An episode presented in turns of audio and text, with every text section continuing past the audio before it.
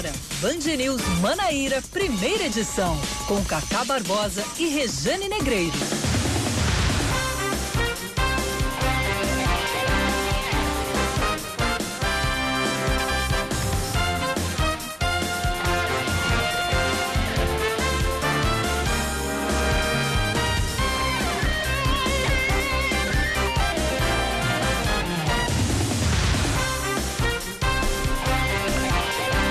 Horas 22 minutos em João Pessoa, 9 horas 22 minutos na Paraíba. Bom dia, bom dia, bom dia. Hoje é quarta-feira, é meio de semana ainda. 29, 29 de julho de 2020. Está começando mais um Band News Manaíra, primeira edição. Tá rindo por quê, Regiane? Bom dia. Vai, ela não deixa nem eu fazer meu texto completo que ela começa a rir. Começando mais um Band News Manaíra, primeira edição, comigo, Cacá Barbosa e com ela, sempre ela, Regiane Negreiros, que tá de máscara, mas tá dando risada porque os olhos não escondem. Bom dia. Né? Bom dia, porque você tá igual a carro velho. Né? Que assim, só esquenta no tranco, só pega depois de esquentar. Calma, amigo. É, é quarta. Ei, essa semana Ainda tá, ca... tem- Ei, semana tá carrego. Chegamos na metade. Semana tá carrego, viu? Eita, semana lenta. Eita, É, tem semanas que Essa são semana assim. que tá, essa semana precisa pegar no tranco. É, tem semanas que são assim. Né? Tem, tem, tem mês que passa voando. É. Enfim, tem uns que passam mais arrastando. Mas é isso, às vezes quando a gente trabalha muito, e eu sei que você trabalha muito, a gente vai cansando também. É verdade, é verdade. É bom. E, aí, e, aí vem, e aí vem toda essa pandemia, a gente, tá- a gente É né, isso, toda essa situação, tá todo mundo de saco cheio. Isso esgota a gente, Né? esgota, Esgota, né? muito, né? Enfim, chovendo molhado, né? Né? É, enfim, isso, isso esgota a questão mental, deixa a gente. E até espiritual mesmo, né? A gente fica meio baixinho, cabisbaixo às vezes, com a energia baixa, mas vamos. Vamos levantar a onda, vamos sacudir a poeira, dar a volta por cima. É o que tem- é o que- é o que tem pra É hoje, o que né? tem pra hoje, é nosso cardápio. Então vamos seguir trazendo informações pra você. Seja muito bem-vindo a esta nave chamada Band News FM Manaíra. Um bom dia, um bom dia chuvoso, porque por aqui já começa a cair chuva. Bom dia, Luiz Megali, tocando a bateria.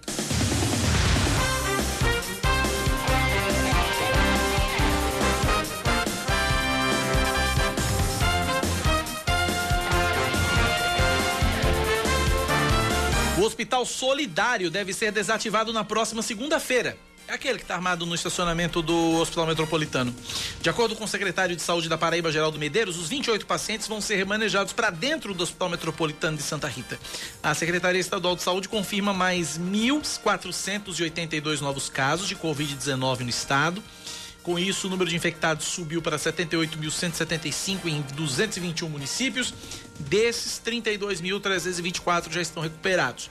Também foram confirmadas ontem 18 novas mortes pela doença, sendo quatro delas ocorridas realmente nas últimas 24 horas. Agora já são 1.745 óbitos. A taxa de ocupação de leitos de UTI no estado é de 48%. Com relação ao Hospital Solidário, só um adendo é que os equipamentos que estão instalados lá no Hospital Solidário, quando o hospital for desmontado, aquela estrutura for desmontada, os equipamentos vão ser distribuídos pelos hospitais do interior. Olha, se liga nessa história. Ah, Porque parece drama de novela mexicana. oh meu Deus do céu. Mas não é, é novela da vida real. É novela de Bahia, genuína. O presidente da Câmara, lá de Bahia, que é o vereador Inaldo Andrade, negou interesses pessoais para manter Jefferson Kita na prefeitura da cidade. Ah, vá. Mas, a- essa acusação ela é feita né, pela bancada de oposição da casa, que afirma que houve uma manobra para cancelar as eleições indiretas para prefeito depois da renúncia de Berg. Porque é aquela coisa: tem eleição, não tem eleição, tem eleição, não tem eleição. Então todo dia é uma novidade. Esse que é a mais nova novidade é essa, né? Ontem a mesa diretora da Câmara acatou um pedido de um grupo de parlamentares, acho que cinco ou seis parlamentares, seis. seis parlamentares, né? E suspendeu ali um trecho da lei orgânica que autoriza eleições indiretas para a prefeitura do município se o cargo estiver vago há menos de seis meses do fim do mandato. Os autores do requerimento alegam que a mudança na lei orgânica do município nunca foi publicada, não teria validade jurídica. E aí, a- será que a Justiça Eleitoral também errou? Quando determinou que houvesse eleição, a É porque, Justiça na verdade, a Eleitoral justiça não se eleitoral. É porque, na verdade, gente, só, um- só um adendo. Aí é a justiça comum. Porque a justiça eleitoral, ela não interfere em eleições indiretas. O, o, o doutor Euler Jansen está tá, tá, tá, se posicionando, mas está se posicionando como uma forma de prestar uma consultoria, um auxílio mas é, mas à, é Câmara de Bahia. Sim, mas é exatamente em cima disso que eu estou falando, porque ele entende da coisa. Ele iria falar, ele iria se manifestar, tendo ou não relação direta com a decisão, se ele não tivesse na mão um documento onde ele souber, olha, vai acontecer isso, eu tenho um documento, de acordo com o documento é assim. Ele não seria irresponsável. Então, apresentaram um documento anterior, a lei orgânica que não havia tido alterações, e ele disse, olha, com base nessa lei é assim. Mas aí depois, não, teve uma alteração. Tá aqui. E ela foi publicada, sim, ela foi publicada no, no, no site oficial da Câmara em março de 2019, há mais de um ano. Pois é. Então, com base nisso, ele diz: olha, então tem eleição e está prevista para 30 dias depois da. da, da e foi publicada porque naquela época era conveniente ao então presidente da Câmara, Jefferson Kita. É, e Kita que participou desse processo e agora nega a, a, o jogo democrático por interesse próprio. Que é conveniente para ele. Né? E é o jogo das conveniências, exatamente. Então, é. é, é, é... Olha, minha gente. Já já a gente comenta mais. Já já a gente fala mais agora, sobre isso. Agora, agora, o, o senhor Inaldo Andrade, que eu nem sei, nem conheço. Se eu passar na rua, se eu passar com ele por ele na rua, não sei quem é. Né? Dizer que não há interesse pessoal em manter Jefferson Kita é a mesma coisa que eu chegar aqui e dizer, olha, gente, eu tô trabalhando aqui de graça, viu? Não tenho interesse nenhum em receber salário. É, o que houve foi uma grande manobra. Uma grande manobra. É. Que há interesses, há. É. Resta saber quais são esses interesses, os mais sórdidos possíveis, em se tratando de Bahia e dessa classe política que, é, que, que, que infecta que Bahia. Habita. Pior que o coronavírus. É. é, é tá muito todo sem querer ofender o coronavírus, né? claro. Então você pega o seguinte: você pega a legislação e você vai interpretando de acordo com aquilo que melhor lhe convém. E é. não é assim que a banda tem que tocar. Né? Chegou um vamos lá aqui, então vamos lá. A Prefeitura de Patos acata, acata a recomendação do Ministério Público, dos Ministérios Públicos Estadual, Federal e do Trabalho e da Defensoria Pública e resolve revogar o decreto que flexibilizava bares, restaurantes e academias que começariam a funcionar hoje. No documento, os órgãos solicitaram um plano de retomada do município para que ocorra análise dos critérios que estão sendo adotados pela Prefeitura, que devem estar em acordo com as restrições impostas pelo governo do Estado. A gestão municipal deve apresentar o plano em uma reunião, hoje à tarde, com representantes do MPF, MPPB, MPT e Defensoria Pública, e tentar convencer os órgãos para a reabertura dos estabelecimentos na próxima segunda-feira. É outra bagunça a situação de Patos em outro aspecto. É outra bagunça. É decreto que vai, é decreto que vem, é um negócio. Pois é, e olha, mesmo com a pandemia, o mercado de trabalho paraibano segue reagindo positivamente, pelo menos esse, é, essa é a percepção de junho, de acordo com o CAGED, que é o Cadastro Geral de Empregados e Desempregados no Ministério da Economia. Foram gerados 5.642 empregos com carteira assinada contra 5.584 desliga, desligamentos. É, então fica um saldo aí, né, um saldo positivo de 58 vagas. É tímido, é tímido, mas é importante, né? É, é, é um número importante. Nos primeiros seis meses de 2020, o Estado registrou 60.950 demissões. A região Nordeste acumulou 258.882 desligamentos no primeiro semestre. E aí o que preocupa é que vai acabar essa história esse, esse, esse plano do governo de, ó, você afasta e a gente cobre parte do salário, né? Que é um socorro emergencial aí para as empresas. E quando isso acabar? Né? Essa é a preocupação. Como é que vai ser daqui para frente? Já o Brasil fecha 1 milhão 190 mil vagas de emprego no primeiro semestre de 2020, de acordo com o CAGED. O saldo é a diferença entre contratações e demissões. O mercado de trabalho, assim como toda a economia, sofreu diretamente impacto da pandemia, o alto risco de contágio em locais cheios ou fechados, assim como as medidas de isolamento social, tomadas de acordo com orientações de, de autoridades de saúde, diminuíram a circulação de pessoas e, consequentemente, o consumo. Futebol, Rejane. O Ceará é o primeiro finalista da Copa do Nordeste no Clássico Rei realizado ontem à noite na Bahia. O time de Guto Ferreira venceu o Fortaleza de Rogério Ceni por 1 a 0. O gol da vitória foi marcado pelo zagueiro Klaus, que entrou no lugar de Luiz Otávio cumpriu suspensão, né? O Ceará tenta repetir aí o que fez em 2015, quando venceu o Nordestão de forma invicta, era invicto. O adversário do vovô vai ser conhecido hoje. A partir das sete e meia da noite vai ser o vencedor do confronto entre Bahia e Confiança, também em Pituaçu.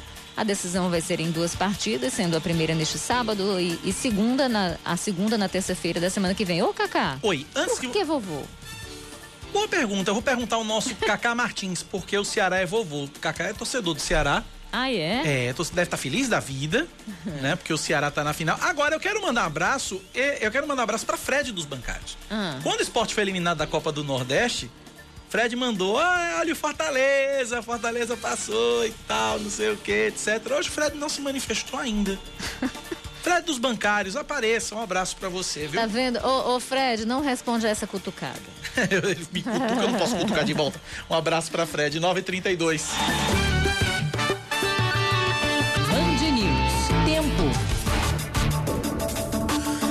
Quarta-feira na capital paraibana deve ser de sol com algumas nuvens pela manhã e pancadas de chuva à tarde e à noite, mínima de 22 graus, máxima de 29. Neste momento na capital paraibana, neste momento em João Pessoa, termômetros marcam 26 graus. Pois é, vamos agora lá para Campina Grande para saber como é que fica a temperatura por lá, né? O clima por lá. Hoje deve ser de sol entre nuvens, pela manhã, pancadas de chuva à tarde e tempo aberto à noite, viu? Essa é a previsão. A mínima é de 18, a máxima de 28 e agora 23 graus. 933 na Paraíba, 9911-9207 é o nosso WhatsApp, é o WhatsApp da Band News FM. Você manda sua mensagem, crítica, elogio, sugestão de pauta e nos ajuda a fazer o Band News Manaíra primeira edição até às 11 horas da manhã. Olha, 933, vamos começar falando de Bahia, né? Falando de Bahia. Mais um capítulo dessa novela vergonhosa, deplorável, triste, que é essa esse impasse. Sucessão municipal, faz eleição, faz eleição, Jefferson fica, Jefferson sai, quita pra lá, quita pra cá, enfim. Leandro Oliveira fala com a gente, tem as informações. Em Bahia, quando o assunto é política, podemos dizer que já vimos quase tudo. Prefeito novato prometendo renovação e sendo preso em menos de sete meses de mandato por cobrar propina. O vice-prefeito, caçado. Já Berg Lima é solto e em seguida afastado de novo do cargo. Depois, renuncia à vaga. Agora, nem a lei orgânica da cidade escapou de impasses. Ela estabelecia eleição indireta para prefeito em caso de vacância a seis meses do fim do atual mandato. A exemplo de Berg Lima, que saiu alegando instabilidade política para governar. Uma parte dos vereadores queria o cumprimento da lei. Uma outra ala, como a do presidente da Câmara, Ainaldo Andrade, defendia a suspensão da norma porque ela não havia sido publicada, perdendo a validade. Teve algumas irregularidades na questão da publicação da lei. É, infelizmente, não ter a publicação, a lei não voga. Se a lei fosse promulgada, ela só ia prevalecer na próxima legislatura. Então, essa legislatura ela está inválida. Um liminar da Justiça obrigava a realização de eleições indiretas até o dia 14 de agosto. Mas com a decisão, o vereador e prefeito interino da cidade, Jefferson Quita, permanece no cargo. Essa lei quem promulgou, inclusive, foi eu. Quando eu era presidente da Câmara, promulguei e mandei para publicação. Tem um ofício dia 14 de março de 2019 para o prefeito fazer a publicação. E todo mundo sabe que toda lei, para ter validade, ela precisa ser publicada no Diário Oficial. Não sei porque o ex-prefeito não publicou. Apesar disso, vereadores membros da mesa diretora da casa apontam que a manobra teria fins meramente políticos, camuflados de interesse público. Quando questionado sobre isso, o presidente da Câmara, Ainaldo Andrade, negou. Eu poderia ser um dos mais beneficiados, ser o presidente em, em, em ação, o presidente poderia articular, fazer novas eleições e ser prefeito. Mas eu não tenho intenção de ser prefeito agora não. Entre as justificativas está também que uma outra eleição neste período de pandemia traria ainda mais instabilidade política para a cidade, dentro de um momento crítico no combate à doença. Bem, para quem pensava que com a renúncia de Berg Lima a Bahia colocaria um ponto final nos impasses políticos, pelo visto os capítulos continuam e são escritos desde 2017 e sempre se encerram com uma pergunta: quando as polêmicas jurídicas na cidade vão terminar? Excelente questionamento, Leandro Oliveira faz. Quando é que isso vai acabar? Quando é que isso vai acabar? Quando é que esse moído vai acabar? Eu quero até pedir desculpas aqui ao coronavírus, porque eu comparei essa, essa confusão e a classe política de Bahia com o coronavírus. O coronavírus não merece tal ofensa. Meu Deus do céu! Não tem um em Bahia, da Câmara à Prefeitura. Não tem um que você aproveite para fazer um chá e diga: esse aqui presta. Não tem um. A Câmara é dividida em duas bandas.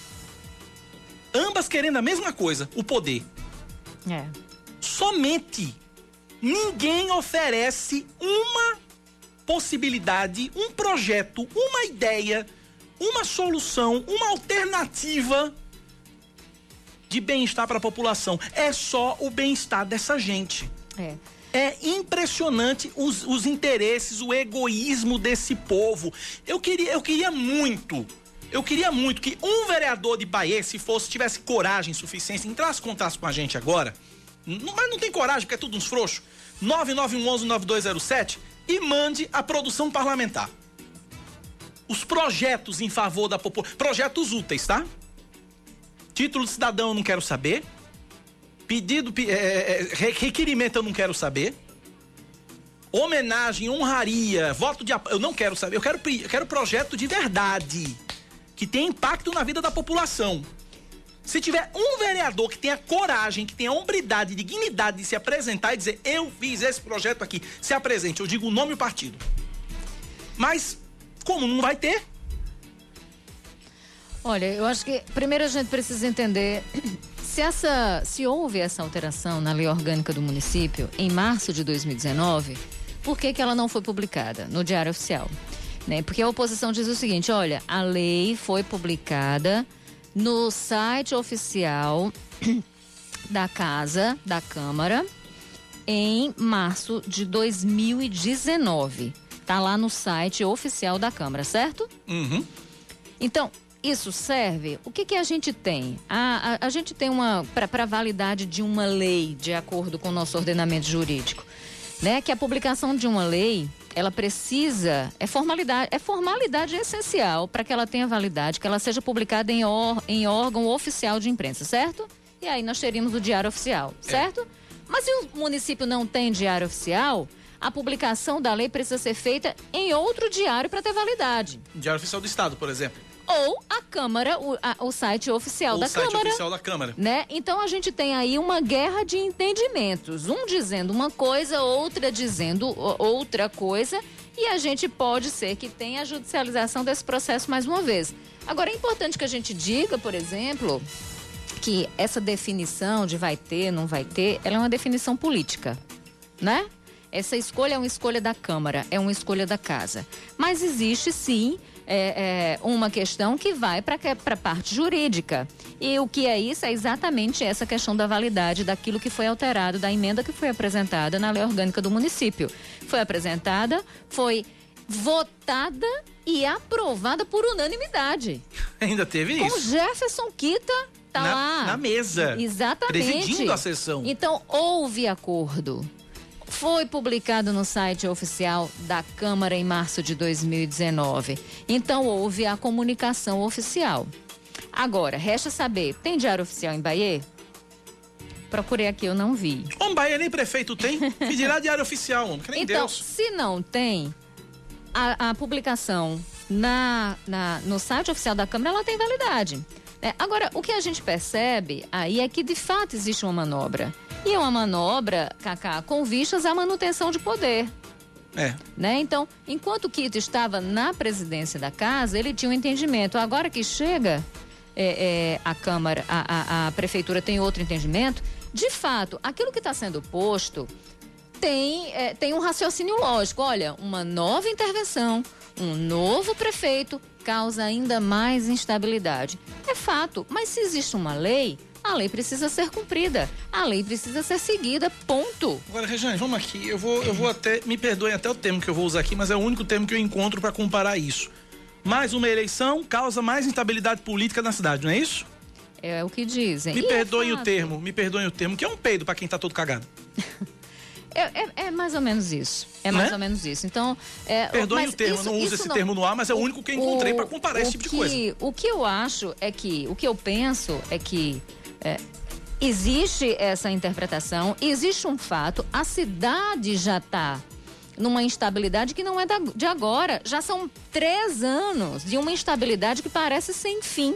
Pois é. E quando você pensa que a poeira vai baixar, tem uma reviravolta no caso. Se eu que não moro em Bahia já tô de saco cheio desse negócio, imagine o morador de Bahia, o cara que vota, o cara que vai pra urna pra votar nessa gente. E aí, assim, o que a gente precisa parar e pensar é que o que eu acho, ou o que Kita acha, ou o que Fulano acha, Beltrano, enfim, Ciclano acham, é uma coisa. O que a lei diz é outra. Se existe uma lei que determina, uma lei que foi aprovada, que foi publicada em site oficial da Câmara, dizendo que houve vacância há menos de seis meses do cargo de prefeito, então tem que ter eleição indireta. Então tem que se respeitar a lei. Aqui não é terra sem dono, não é terra sem nada. Se a lei diz, se a lei foi aprovada, inclusive pela casa por unanimidade, calado, piano. Não tem, né? Pianinho, não tem que estar questionando isso. A não ser que façam uma nova lei para mudar tudo de novo, que cria ainda mais instabilidade e causa insegurança jurídica, inclusive, nesse sentido, a insegurança da, da- né, da, da- da- a- a- a- traz o descrédito da própria instituição, da própria casa.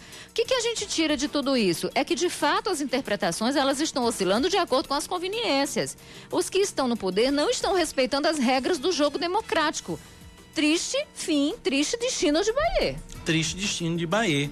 E o povo sofrendo, o povo, o povo é, é impressionante, é impressionante. Ouvintes comentando sobre Bahia, vamos acompanhar, vamos ouvir o, no- o que, que o nosso ouvinte está dizendo? Vamos lá.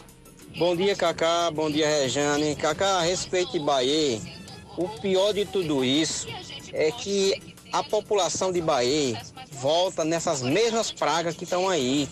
Não muda, não. O cara chega na época da eleição aí, compra uma pessoa aí com 50 reais, com uma cesta básica, e eles terminam ser comprado e termina votando. Isso aí quem, tomar, tem, quem tem que tomar decisão é a população, mas a população não tá nem aí também, aí Bahia é que se ferra. É errado, não tá. É errado, não tá. Mas não é só problema de Bahia, isso é um problema nacional. É por isso que a gente sempre fala da questão da participação. É preciso que o povo participe. É, pra- é preciso que a gente tome pé dessas coisas. Ah, mas eu não gosto de política, Rejane. Não, mas, mas, mas é uma questão, a gente precisa entender que política é porque transformaram política em uma coisa exclusivamente partidária. E política partidária faz parte da política, não é toda a política. Tudo que a gente faz é política. As nossas relações, elas são políticas. E a gente precisa entender isso para entender que a política permeia o nosso dia a dia, o nosso cotidiano e as nossas decisões. Uma, uma determinada decisão que você pretende tomar, você escolhe uma e não outra, tem também um viés político nisso, ou não tem? É óbvio, porque a política faz parte, né, disso. Fazer escolhas, tomar decisões faz parte do nosso cotidiano, da nossa vida em sociedade, da nossa vida como ser humano. Agora, a gente precisa entender, e eu disse, eu repito, eu digo isso há quatro anos, desde que a Band News entrou no ar. Não se faz política boa ou não se combate a política ruim sem ser pela política boa. É. E a política boa pede participação. É, então, a gente precisa criar uma cultura nesse sentido de participação, de cobrança, né? Parar de transferir responsabilidade. Acabou, gente, essa história. A gente elege um salvador da pátria para que ele tome conta de todos nós, amém? Não é assim que a banda toca né? Não é assim, tem dinheiro envolvido, tem dinheiro do público, do contribuinte, ou seja, é dinheiro meu, é dinheiro seu, é dinheiro de todos nós. Esse dinheiro ele tem que ser gerido, é por isso que precisa de uma gestão. Beleza, os eleitos nos representam, mas a gente não pode simplesmente assinar cheque em branco e dizer vá na fé e faça o seu e achar que está tudo muito bem. Se nós também não fazemos o nosso controle, se a gente também não cobra, se a gente também não fiscaliza, se a gente também não fica em cima, se a gente não participa de um processo, aí o, o, o, o, negócio azeda. Se o povo de Bahia fosse outro, se o povo de Bahia fosse outro, o povo já tinha ido para a porta da Câmara. O povo já tinha ido para a porta da Câmara, já tinha ido para a porta do presidente da Câmara para cobrar a eleição, cobrar o que está escrito. Não é lei. Não tem que fazer a eleição? Vamos para povo de Bahia acorda em nome de Jesus. Vão para a porta desse cidadão chamado Inaldo Andrade, vão para a porta da Câmara, vão cobrar o direito de eleição É. de, indireta. É, no- a gente não pode ficar fazendo protesto biônico. A gente não pode ficar fazendo, sabe, só protesto virtual. É, tem que tirar a bundinha da né? cadeira e ir pra frente da. Prote... Vão pra, botem a cara na rua e protestem. É, é impressionante. Agora, agora é interessante porque a gente sabe que houve um, um- um- tiraram tanto crédito, acabaram e criminalizaram as manifestações populares. E parece que quem manifesta, quem se manifesta, quem grite, quem pede socorro é bandido. Porque foi essa a pecha que colocaram nas manifestações. Ah, estão tirando meu direito de vir. Ah, não sei o que, não sei o que. Começou a dizer, ah, então quem tá ali, quem tá fazendo, quem tá manifestando, quem tá pedindo um direito é bandido. Eu achei super interessante. Estava assistindo um, um vivo numa, numa emissora e o, pro- o- o apresentador de São Paulo chamou o, o representante dos metroviários. Pra- eles fizeram um protesto, uma paralisação, e aí, vem cá, é razoável vocês pararem no meio de uma pandemia? Menina, eles não contavam com a resposta. Porque o cara chegou e disse: é, me diga uma coisa, é razoável que durante a, a pandemia os mais ricos engordem, engrossem suas fortunas em mais de 29, ou foi 29, ou foi 37%, enquanto os pobres e mais pobres perdem seus direitos, perdem seus empregos e ficam na mão. O que a gente está fazendo aqui é protestar por um direito que é de todos nós, um direito coletivo. Então, se criminalizou tanto esse tipo de, de, de, de ação, esse tipo de movimento, que é uma forma do povo dizer estou aqui, estou cobrando, que os movimentos começam a afundar. Pois eu acho seguinte, eu defendo, eu, pois eu acho o seguinte, eu defendo, eu acho que o povo de Bahia tem que sair às ruas, até porque a última coisa que o povo de Bahia vai ser chamada nesse momento é de bandido. Olha, é a, A pressão, última coisa. a- a- é, é- é- é preciso você Se fazer tem bandido pressão, nessa história, né? e tem, não é o povo de Bahia, tenho Eu, eu, certeza eu disso. lembro, acho que faz uns três anos ou mais, eu conversava com um político aqui e ele dizia: Olha, Rejane, político só tem medo de duas coisas: de urna e de povo na rua. Do resto não tem mais. Olha, Então, um ou a ouvinte, gente se apodera desse direito que é nosso de protestar e de querer mudanças, ou então realmente a gente não vai sair do mesmo. tem um ouvinte que não entendeu o que você falou, Regiane. O ouvinte está dizendo aqui, concordo plenamente com você, precisamos deixar os protestos de lado e realmente tomar decisões de fato e com consciência. Não é isso, é, é protestar mesmo. É, é, é, é, talvez ela tenha dito protesto virtual. Os protestos falei, né, virtuais, porque então, a gente pode fica ser. só reclamando de, ah, não sei o quê. Ah, gente, isso É. e nada é a mesma coisa, né? Então, a gente precisa ter a, a, a certeza, a gente precisa ter a noção de que as mudanças passam por processo de participação. né? A gente tem uma democracia representativa. Não, a gente precisa avançar, a gente precisa de uma democracia participativa. A gente precisa. Né? A gente já tem, por exemplo, sabe a questão do orçamento participativo? São as pessoas, moradores de, determin- de determinado bairro, dizendo nós queremos isso. E dizendo como o poder público tem que agir. Então, eles não precisam, por exemplo, mais unicamente só dos vereadores. Eles começam a ter voz. Então, isso é uma coisa importante. Você tem a participação popular sem necessariamente ter um mandato eletivo. Que né? seria o ideal. E a gente precisa disso cada vez mais. Que seria então a o gente ideal. precisa de organização coletiva. A gente precisa entender que só há mudanças quando a gente participa. Se a gente não participa, se a gente deixa pra lá, sabe aquela eu, eu, eu vou eu vou eu vou citar uma coisa muito, uma vez eu tinha uma pessoa fazendo faxina na minha casa e eu não estava prestando atenção. Não estava prestando atenção. Eu vinha, eu, eu passava o dia fora, tal. E aí depois eu percebi que a faxina estava sendo bem meia boca, bem por cima. Eu não estava prestando atenção. Então, depois o que foi que eu fiz? Olha, a gente não pode fazer assim, a gente tem que arrastar a cama, porque a gente tem que tirar a poeira que fica ali embaixo. Ou seja, depois dessa conversa, o que é que acontece? A faxina melhorou, porque a gente está ali controlando. Eu estou citando, gente, um exemplo muito por baixo. Uhum, mas é não isso sei mesmo. nem se é o exemplo ideal, mas é só Não, a pra- analogia, acho- a analogia é perfeita. É só como pra- analogia é perfeita. né? É só pra gente entender que se a gente não tá em cima, se a gente não controla, e eu não tô falando pra brigar, eu não tô falando pra se bater. Não, eu tô falando o controle que é necessário. É. Como a gente controla a agenda dos filhos. Se a gente não controla, os filhos começam a ter nota ruim, o desempenho cai. O que é que a gente faz? Vem, se a gente vai só brigar com o filho? Não, a gente chega e diz: não, vamos fazer um acompanhamento. Vamos olhar a agenda, vamos olhar os livros para ver se está fazendo os exercícios. Esse controle é fundamental. E o Helder de Monteiro, ele diz uma coisa que é perfeita. Ele diz o seguinte: olha, a última, a única coisa que político tem medo é de gente na rua. É. É de gente na rua.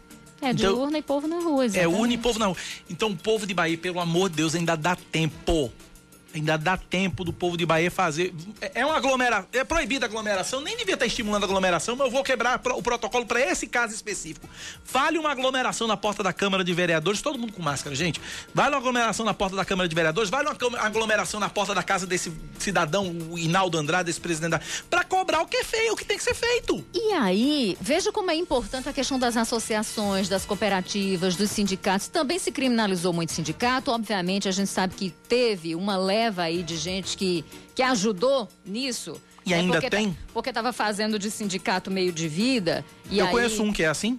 Então, mas assim, a gente não pode, a gente não pode é, criminalizar o todo porque Claro. existem erros, né? Os erros existem e faz parte do processo de crescimento e desenvolvimento a gente ir aprimorando e a gente só aprimora por meio do controle. Então, mas veja como é importante essa questão da associação, das cooperativas, porque são elas que acabam fazendo a organização de determinados movimentos. Gente, vamos pra rua porque sozinho, eu vou sozinho, eu não vou. Ah, mas tem alguém que está organizando, então vamos todo mundo, vamos. Então, ou a gente toma pé das coisas, ou a gente controla o que é nosso, porque quem está aí está, não é. Está. Está num mandato que foi. é, é, que foi é, é, é, dado, transferido uma responsabilidade pelo povo por meio do voto. Claro que no voto nós temos, nós temos toda é, responsabilidade nessa transferência de votos. Não tem? Não é a gente que elege? E é uma, e é uma Agora gente- responsabilidade, e é uma responsabilidade tão valiosa. Pois é. É uma oportunidade tão valiosa que a gente desperdiça. E o outra povo, a gente que eu coisa. falo, o povo, a maioria do povo, desperdiça. Ah, eu não vou pra. Eu não vou votar, eu não vou perder meu tempo indo pra urna. Classe política dá motivos? Dá todos os motivos. Olha, e outra coisa que é bom a gente deixar muito claro, porque geralmente a gente, a gente diz assim: ah, as pessoas trocam voto por um milheiro de tijolo, ah, as pessoas trocam voto por uma por uma feira. Troca mesmo, a gente sabe que existe. Troca. Né? Troca. É, mas tem um monte. Mas o buraco aí não é tão baixo quanto o outro. Sabe o que mais me preocupa? É quem troca voto por cargo, é quem troca voto por jet ski, por isso, por aquilo, por mordomias e vantagens que obviamente causam um mal danado ao interesse coletivo. Pois porque é. a gente sabe que existe. Ouvinte Patrício aqui, Cacá e Regiane, vocês estão cometendo crime incentivando o povo a se aglomerar. Primeira aglomeração não é crime. Primeira aglomeração não é crime. É, e segundo, é uma exceção que eu estou sugerindo aqui. Vai quem quer. Olha, deixa eu só deixar Vai claro. quem quer. O que eu estou falando aqui é que a gente precisa se manifestar, a gente precisa Não, mas quem foi sugeriu? Mas quem sugeriu a aglomeração fui eu. Eu, gente- assumo, eu assumo pra mim. Então defendo. Aglomeração na porta da casa do, do vereador e aglomeração na porta da Câmara. Tá, Pra pressionar essa deixa, gente. Deixa só eu deixar muito claro isso. Então, a gente precisa E se a polícia é organizar. 190, viu, Patrícia? Pode ligar. A gente se organizar como cidadão, a gente se organizar como eleitor, a gente se organizar como pessoas é, preocupadas né, com o andamento né, da- da- dos projetos, dos projetos públicos, das ações públicas. Porque quando você tem, por exemplo, uma ação, quando você tem um projeto público, né, o, o Estado agindo, essa- essas políticas públicas, elas são, elas são exatamente a mão do Estado, o Estado em ação. Mas elas não acontecem deliberadamente. Elas só acontecem se existe uma cobrança por trás disso, né? Porque a gente tem que estar ali, olha, eu quero calçamento nas minhas ruas, eu quero esgotamento sanitário, eu quero posto de saúde, eu quero mais segurança por meio de iluminação pública, né? Então a gente tem que fazer a nossa cobrança. A gente não pode só, o que eu estou dizendo é que a gente não pode só entregar responsabilidade e achar que tudo se resolve no voto, porque não é assim a gente já está vendo que não é assim. Não, a democracia representativa é importante, mas a gente precisa de fato de uma democracia participativa e isso inclui a nossa responsabilidade enquanto Verdade. cidadão e eleitor. Então é isso que eu estou dizendo. Então, aglomerar ou não, isso é um ponto. Agora, cobrar, cobrar efetivamente, isso aí tem que ser para ontem. Eu quero repetir o que eu já, eu quero repetir o que eu disse lá atrás. Não é nosso papel, não é meu papel incentivar a aglomeração. Muito pelo contrário. Não é o meu papel, não tem que fazer isso com relação à questão. Não é meu papel, eu estou indo. É, é, é, eu, eu, e a gente está defendendo o tempo todo. Mas a gente, mas o povo de Bahia precisa de alguma forma protestar que seja de forma física, que seja de forma real. Saiam do virtual e vão pro real. É, pega a associação do bairro, qual é, qual é o presidente da, da associação Tem que ter, bairro. tem que Coloca ter uma manifestação. Ó, presidente, vai lá, vamos fazer um abaixo assinado. Um abaixo, um abaixo assinado até pode ser virtual, todo mundo assinando, colocando lá sua identificação, como a gente vê que acontece, levando e dizendo, olha, o povo não quer isso. Ó, um ouvinte aqui tá dizendo aqui, tá sugerindo intervenção do governo do estado. O problema é que o prefeito tá lá é do mesmo partido do governador. Intervenção aí, meu amigo. Só lembrança, sonho, viu, Léo? É, um abraço para você. também é outro processo, né? Para que haja intervenção, inclusive tem uma série de critérios, uma é. série é. de, de, de, questões. Não pode ser assim, ah, tá dando errado. Tem que seguir uma série de critérios para que possa, de, de repente, haver uma intervenção, né? É, por parte do Estado. Não é simplesmente assim, ah, tá dando tudo errado e. e já teve um pedido de intervenção já teve, com relação à Bahia? Teve e que está e que tá, e que tá repousando na mesa do governador há muito tempo, né? Enfim. 9h57, vamos pro intervalo? A gente vai pro intervalo, a gente volta já já com outras notícias para você. A gente vai falar muito sobre sucessão em João Pessoa ainda. Enfim, daqui a pouquinho a gente tem informações completinhas para você. 9h57.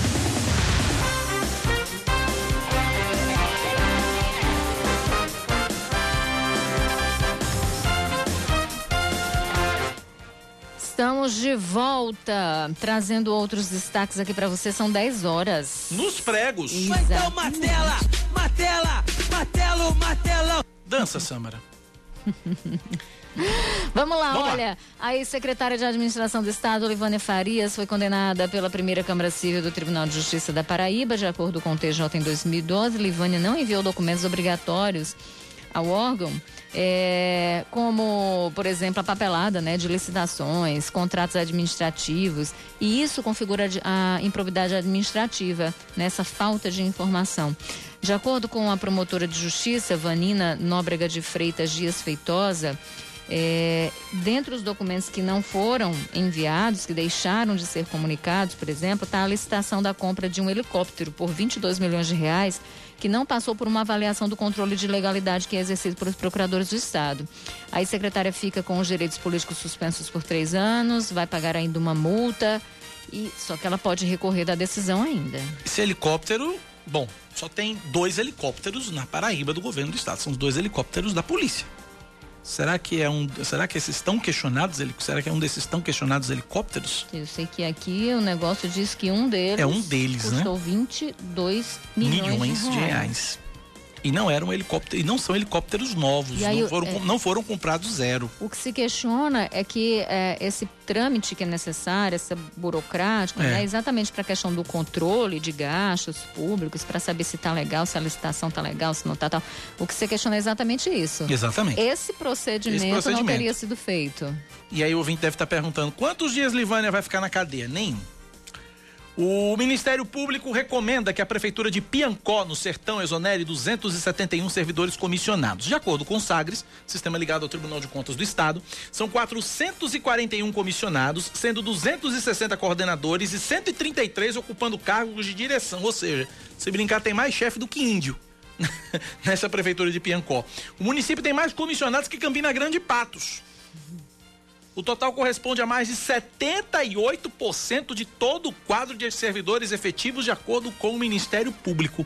Um município como Piancó ter 441 comissionados, sendo 260 coordenadores, 133 diretores. Pense. É ter muito chefe, viu? E aí você burla, inclusive, a própria legislação. Né? É. a legislação diz que a porta de entrada para o emprego público é o concurso público. É o concurso público. público. Oh, meu Deus do céu, povo, meu Deus. Vamos lá, vai. Dois projetos de lei sobre medidas de prevenção ao coronavírus no retorno às aulas são aprovados pela Comissão de Constituição e Justiça da Assembleia Legislativa. O primeiro de autoria da deputada Cida Ramos do PSB prevê a implantação de um plano de retomada das aulas presenciais que inclua a redução do número de alunos nas salas de aula e a disponibilização de água, sabão e álcool em gel. Casos suspeitos ou confirmados da Covid-19 em alunos ou professores precisam ser notificados imediatamente pelas unidades de saúde, né? De ensino, perdão. O segundo texto do deputado estadual Chió, da Rede Sustentabilidade, obriga a realização de testes para coronavírus em todos os trabalhadores e estudantes. O que preocupa é que muitos é, você mede ali a temperatura e tudo mais, aí beleza, não tá com febre, passa, tá ok. Mas a gente sabe aí, né, os estudos já vêm mostrando que pelo menos 80% das pessoas com Covid são assintomáticas.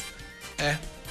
Exatamente. E aí isso. essas pessoas transmitem também, né? A carga viral É de um menor. assintomático é menor, é verdade. Mas se tiver contato, né? Ferrou. A saliva, de repente você falando e pum, a saliva foi, passou a mão na boca, pegou na mão do outro. Ferrou. Foi. O Centro de Zoonoses retoma hoje os atendimentos para cirurgias de ester- de esterilização de animais. As marcações serão realizadas inicialmente apenas para felinos, gatos e gatas, machos e fêmeas, de protetores independentes e organizações não governamentais cadastradas. São oferecidas 400 cirurgias. Os, os atendimentos podem ser feitos pelo telefone 3214 7956 3214 7956. A vacina Coronavac, ou VAC, desenvolvida pelo laboratório chinês Sinovac Biotech contra o coronavírus, passa a ser testada em mais quatro centros de pesquisa aqui no Brasil.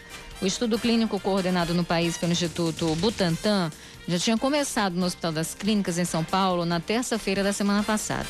Amanhã a pesquisa vai começar no Instituto de Infectologia Emílio Ribas e no Centro de Saúde da Escola da Faculdade de Medicina da USP de Ribeirão Preto. Na sexta-feira, é a vez da Universidade Municipal de São Caetano do Sul e da Federal de Minas Gerais iniciar o procedimento.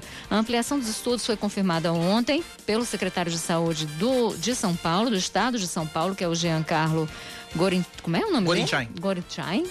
No total, as- os quatro centros devem testar a vacina em 2.856 voluntários. Com relação a vacinas, três informações interessantes e que podem. eh, duas que podem nos animar e uma que pode nos eh, botar água nisso tudo, né? Botar gosto ruim. Mas enfim. eh, a primeira é de uma, decla- uma declaração que foi dada ontem à CNN pelo secretário de Vigilância em Saúde do Ministério da Saúde, Arnaldo Corrêa de Medeiros, que disse que eh, o governo federal já comprou a vacina de Oxford, 100 milhões de doses, e dessas 100 milhões, 15 podem chegar agora em dezembro e que 15 milhões de brasileiros podem virar o ano vacinados contra a Covid-19. Essa é a boa? É- é- essa é a boa. Hum. Essa é uma boa. A outra boa, a vacina russa. A vacina russa, que os russos já estão dizendo que em duas semanas já tem vacina já ah, disponível já e tal, aprovada em duas semanas, agora em agosto, promessa da Rússia de vacina contra o coronavírus. Também notícia boa. A parte ruim da história, né, para quem é otimista, é que o diretor da Sociedade Brasileira de Imunizações diz que essa história de vacina contra a Covid-19 esse ano é imaginação pura.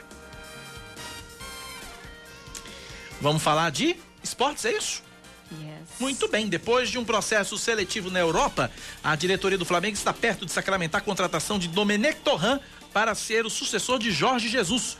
Faltam detalhes para o espanhol assumir, assinar contrato até dezembro de 2021, quando termina o mandato do presidente Rodolfo Landim.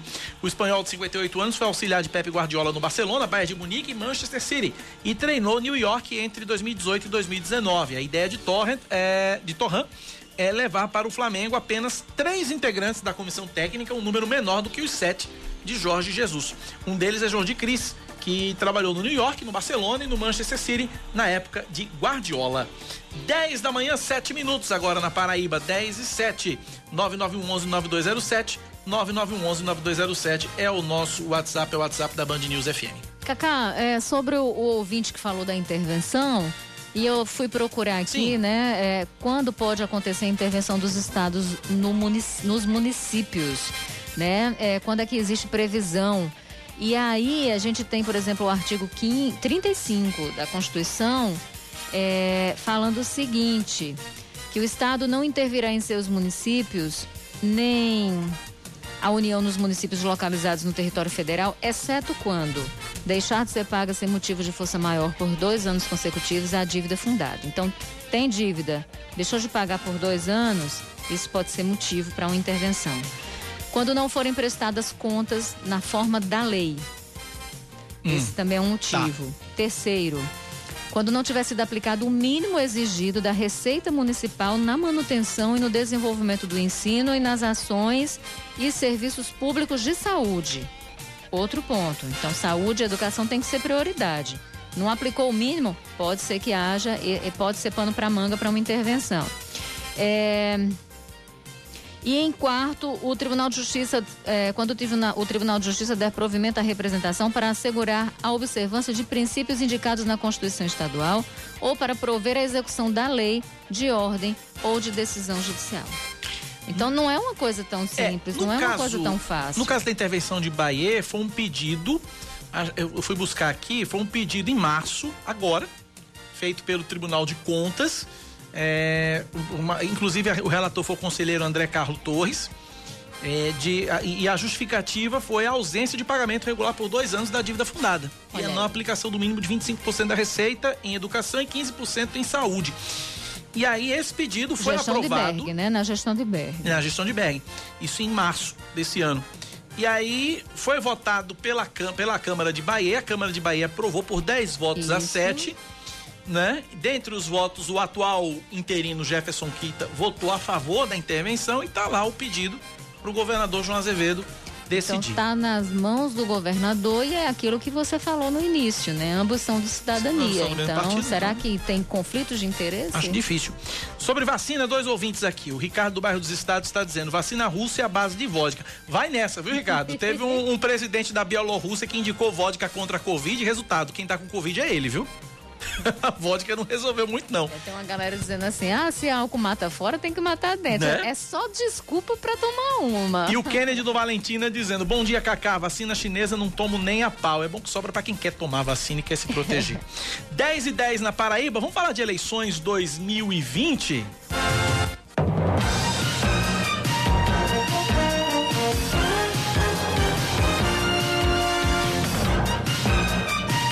São 18, pelo menos a preço de hoje, prováveis pré-candidatos que querem ser prefeito de João Pessoa, mas, de acordo com especialistas, até o mês que vem, esses números podem cair pela metade. Leandro Oliveira.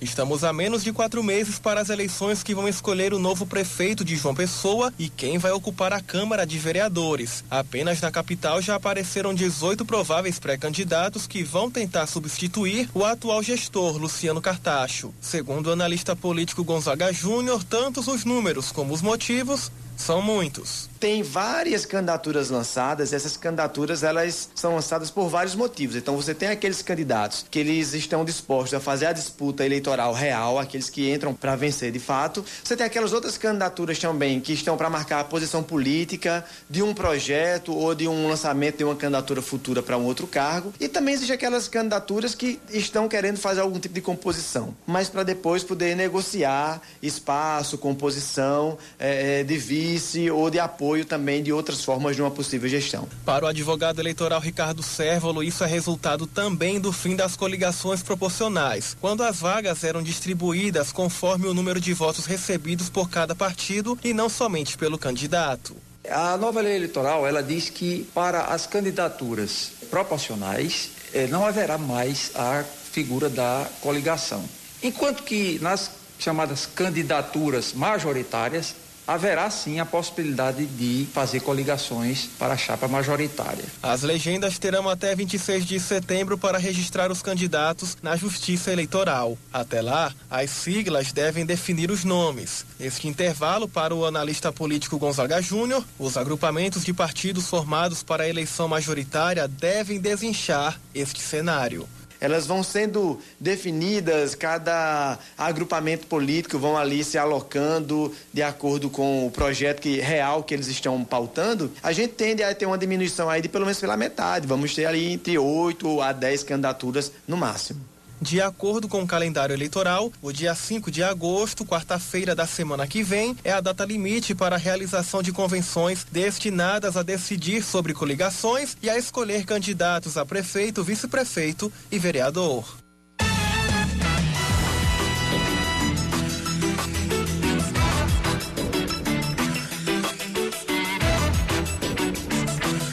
E este é o assunto para Rejane Negreiros.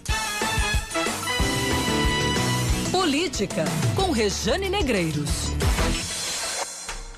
Antes de Rejane falar, deixa eu recapitular aqui a listinha, né? Fazer a listinha, né? Não é a lista de Oswaldo é. Montenegro. Faça uma lista de grandes amigos, né? Enfim. Vamos à listinha com os 18. O PT tem Anísio Maia. O Cidadania tem duas opções: Bruno Farias e Léo Bezerra. A rede tem Carlos Monteiro, advogado. Progressistas tem o ex-prefeito Cícero Lucena. O PV, o prefeito Luciano Cartacho, tem quatro nomes à disposição: Edilma Freire, Diego Tavares, Daniela Bandeira e Socorro Gadelha. PRTB tem Eduardo Carneiro. Solidariedade tem João Almeida. O PSL tem o deputado federal Julian Lemos. O PDT falou-se em Nelson Lira, mas não se confirmou essa tese. Mas o PDT quer lançar um nome. Ah, o MDB tem Nilvan Ferreira, o PSOL tem Pablo Honorato, o UP tem o jornalista Rafael Freire, o Democratas tem Raoni Mendes, o PSB pode ir com Ricardo Coutinho, pode ir com Amanda Rodrigues ou Gervásio Filho. O PSDB tem Rui Carneiro. O PCdoB parece que tem Simão Almeida, é o nome cotado para o PS, para o PCdoB. Patriotas tem Valber Virgulini e o PDT, ou melhor, o PTB tem Wilson Filho. Essa é a lista. Desses 18 Regiane Negreiros, muita gente aí vai ficar. Ah, vai. Vai é- é boiar. batata, Vai batata. sobrar. O Wilson Filho está tentando aí vi- viabilizar um apoio com, a, com a- a- o Diretório Nacional para essa candidatura, é um sonho dele e tal. Enfim, mas está tudo ainda muito muito embolado, né? Esse meio de campo muito embolado. Você tem aí, você citou dois do Cidadania, que é o Léo Bezerra e o, e o Bruno Farias, mas ainda tem a possibilidade do Cidadania compor chapa com outras com outras pessoas e não sair na cabeça, né? Brigar aí pela vaga de vício ou fazer uma costura visando 2022, porque na verdade, minha gente, é- é- todas as apostas estão sendo feitas sinalizando e apontando para 2022. A gente falava ontem, ontem, por exemplo, dessa saída do MDB e do Democratas do Blocão, ali um blocão que, que se anexa ao Centrão, e aí eles saem, né? Você tem uma candidatura às eleições, ontem a gente, da casa, da, da, da, da Câmara Federal, ontem a gente conversou com o Efraim, e Efraim, Efraim disse, não, isso é só ano que vem, a gente só vai falar disso no final do ano. Né? Mas não tem jeito, é a ponta para 2022, inclusive se, se se fala aí na possibilidade de DEM e, e MDB eh, se juntarem para apoiar a candidatura de João Dória em 2022. Então, vê, as articulações elas já começam agora. Né? Então, tem a possibilidade do Cidadania compor, inclusive com outra chapa, inclusive a possibilidade muito, muito, que está sendo muito discutida aí nos bastidores, do cidadania, do cidadania compor com o PP, o que a gente tinha falado aqui. O PP, tá? Não é PT, é PP, PP Progressistas, né? Em troca de apoio para a eleição de Cícero aqui em João Pessoa e de Ana Cláudia lá em Campina Grande. É aquela história, né, que nós já trouxemos aqui. O, o- o deputado Aguinaldo Ribeiro. Deputado Aguinaldo Ribeiro disse: olha, é, eu apoio. Eu apoio. Você apoia Cícero? Você, o, governador, né? Você apoia Cícero e eu apoio Ana Cláudia. É aquela. Exatamente. Aquele tomar lá da cá básico. E aí eu dizia até ontem, olha, o PP é Agnaldo Ribeiro. Agnaldo Ribeiro É o PP. é, é, tá ali muito ligado, muito junto ao governo Bolsonaro. Isso. E você ainda tem o Arthur Lira, que é o, o, o- o cabra da vez ali de, de, de Jair Bolsonaro. Então, seria o homem forte de Jair, Bolso- de Jair Bolsonaro. Não oficialmente, né? Não oficialmente. Não oficialmente. E, e seria o que seria seria uma, uma, uma jogada interessante de repente se aliar ao PP, tendo em vista que existe essa aproximação com o governo de Jair Bolsonaro, o cidadania vai ter que pagar para ver, né? Dizem, olha, ontem mesmo eu questionei sobre a influência do nacional no local e, e o, o Efraim dizia o seguinte, olha, é uma a, a, a dinâmica da eleição municipal ela é muito diferente. E é verdade, é, é uma eleição doméstica que tem uma dinâmica própria, né? Ela é realmente é localizada. Mas a gente tem que pensar nas costuras que estão sendo feitas para 2022. Tá longe, tá nada, né? As apostas começam a ser feitas agora, as costuras começam a ser feitas agora. De repente, pode se ver, olha, essa aproximação entre cidadania e PP pode trazer desgaste para João? Pode. Mas é como eu falei ontem, vão-se os anéis e ficam os dedos. É. É, desse, é, é nesse modelo. Então, muita coisa ainda pode acontecer. A gente tenha certeza, ainda vai ver essa lista gigante desidratar. É, Acredita-se que a gente tenha pelo menos metade aí, uns nove. Eu ainda aposto menos. Acho que a gente ainda vai ter menos, né? né? Porque a hora é exatamente essa. Se lança nome para depois, a partir disso, eh, conseguir fechar acordos né, eh, que são eh, eh, eh, que, que, que vão trazer benefícios para um e para outro. É desse jeito que a banda toca. Agora, saindo da, dessa questão da eleição, é bom. Eu queria trazer um pouquinho a história do Adriano Galdino. Né? É, antes, antes disso, só fazer só uma, só uma retificação, antes da gente mudar de assunto. É, na, na reportagem de, de Leandro Oliveira, a informação foi dada de que as convenções aconteceriam de 20 de julho a 5 de agosto. Só que aí, com a mudança, com o adiamento nas eleições, essa data mudou. E agora, é de 31 de agosto a 16 de setembro, é a data das convenções partidárias. A gente pede Exatamente. desculpas ao nosso, ao nosso ouvinte.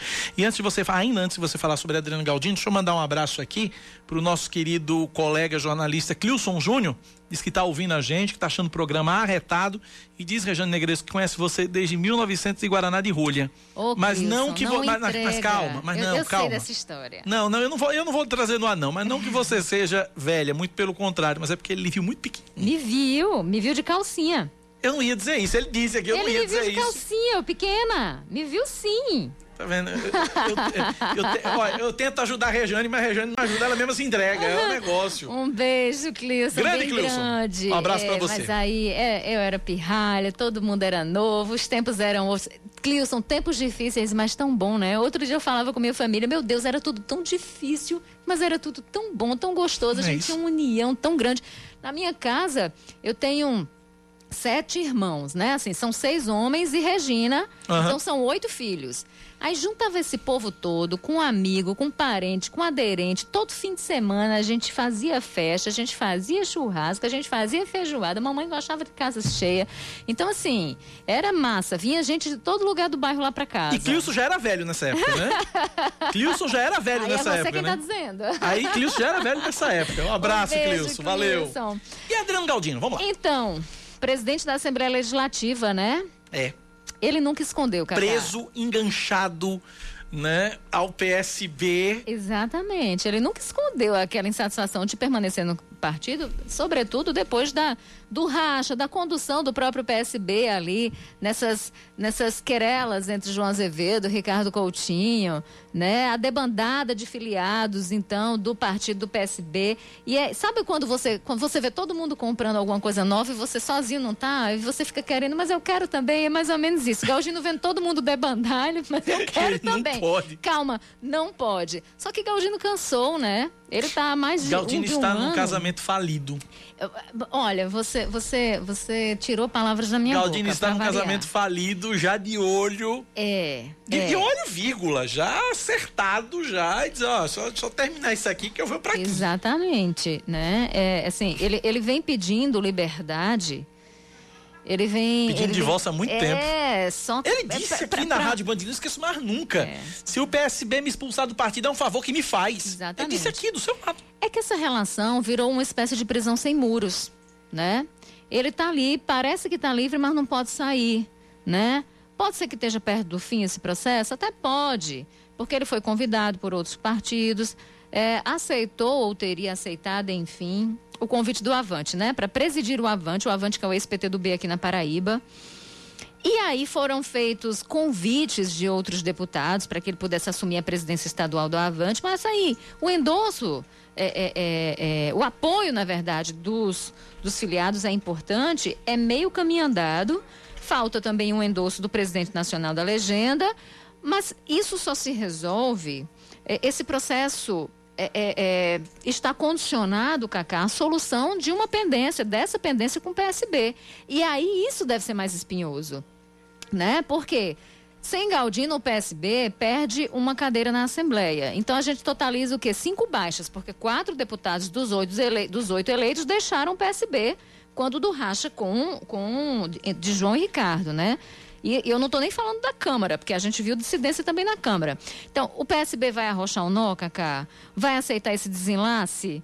Né? Vale a pena manter em seus quadros alguém que não faz mais questão de, de, de permanecer? Não faz questão alguma, aliás.